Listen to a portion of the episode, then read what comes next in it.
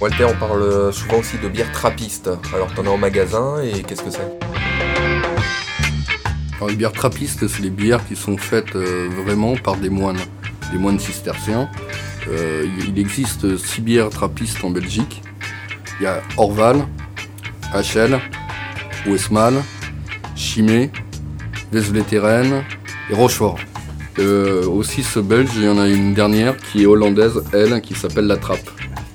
D'accord. Voilà, donc en magasin vous trouvez les 5 belges parce que les vétérans c'est euh, impossible à obtenir. Il faut vraiment aller à l'abbaye en Belgique et même là-bas c'est euh, compliqué, euh, c'est une caisse par voiture. Donc voilà, pour l'instant j'en ai pas en tout cas. à- Très petite quantité en tout cas.